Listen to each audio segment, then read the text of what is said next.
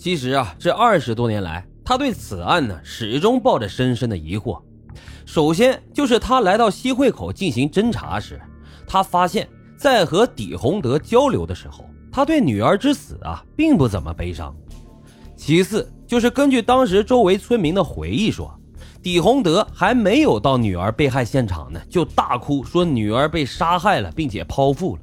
事后啊，他解释说是报信人跟他说的，但是警方询问报信人，也就是那个来采蘑菇的村民。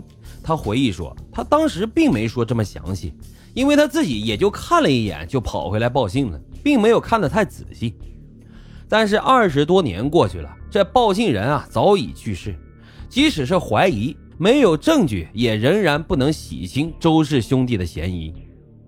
专案组呢又重新审阅了二十年前的案卷，因为当时历史的混乱条件，致使办案草率，证据粗糙。鉴定模糊，处理急躁，给全案从证据链条上又留下了连环相套的疑点。杂乱无章、证据紊乱的案卷，使得七位刑侦专家束手无策。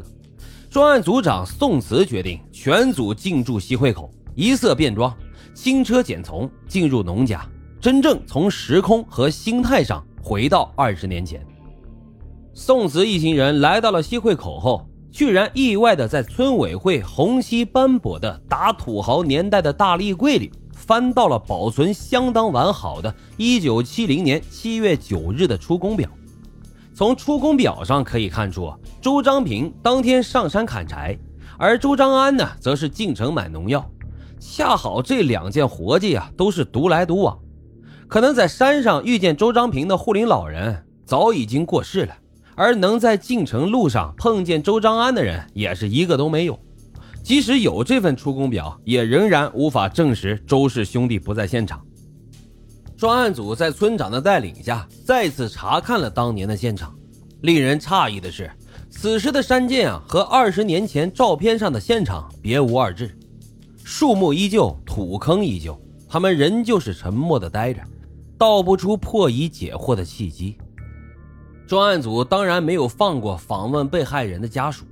此时啊，底玉珠的父亲底洪德那已是花甲老人，但是谈起二十年前女儿遭害，还是双目喷火。他狠狠地将周氏兄弟骂了一顿，仿佛要咬下他们身上的一块肉才解恨。而他的老伴应红梅呢，自女儿死后万念俱灰，皈依佛门，每天是诵经吃素，拒绝和政府照面。因此，对于被害者家属的走访，也是没能提供比案卷更多的线索。专案组在西汇口苦苦寻觅着二十年前血案的蛛丝马迹，终于，皇天不负有心人，他们搜集到了一些有价值的线索。第一，是与案件有枝蔓关系的原村党支书汤其贤。这个汤其贤呀，可是当地的一霸。当初就是他集合众人联名控告周氏兄弟，当然他这么做呢也是有自己的目的的，因为他和周氏兄弟有着相当深的个人恩怨。周章平当时呢是农协主席、党支部委员，在选举党支书时投了汤的反对票，因此汤其贤呢对着周章平可以说是恨之入骨，而汤其贤劣迹斑斑。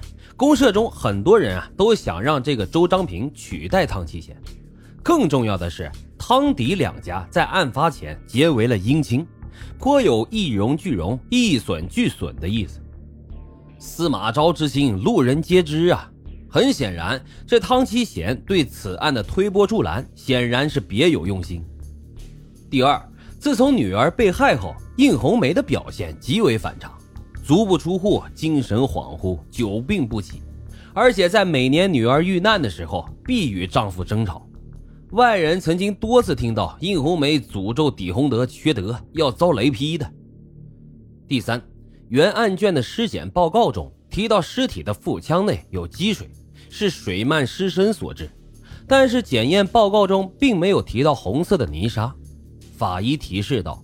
被剖腹的尸体在土坑里面躺了一宿，山洪漫过尸体的腹腔，必定会留下山间特有的红沙土。于是专案组呢移师回市，分析秘密调查到的情况，另外派俩人仍旧留在西汇口收集情况。他们找到了二十年前地区公安处尸检的法医，经他之口证实，尸体腹内并没有红色沙土，的确不符合逻辑，这是本案的一大疑点。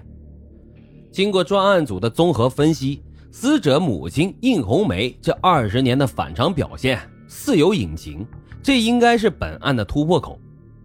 在西汇口留守的专案人员也收集到了重要信息，说案发的当夜。李洪德和汤其贤以及另外一个什么人在底家相聚了一夜，没有着急出去找人，这是很不符合常理的事情。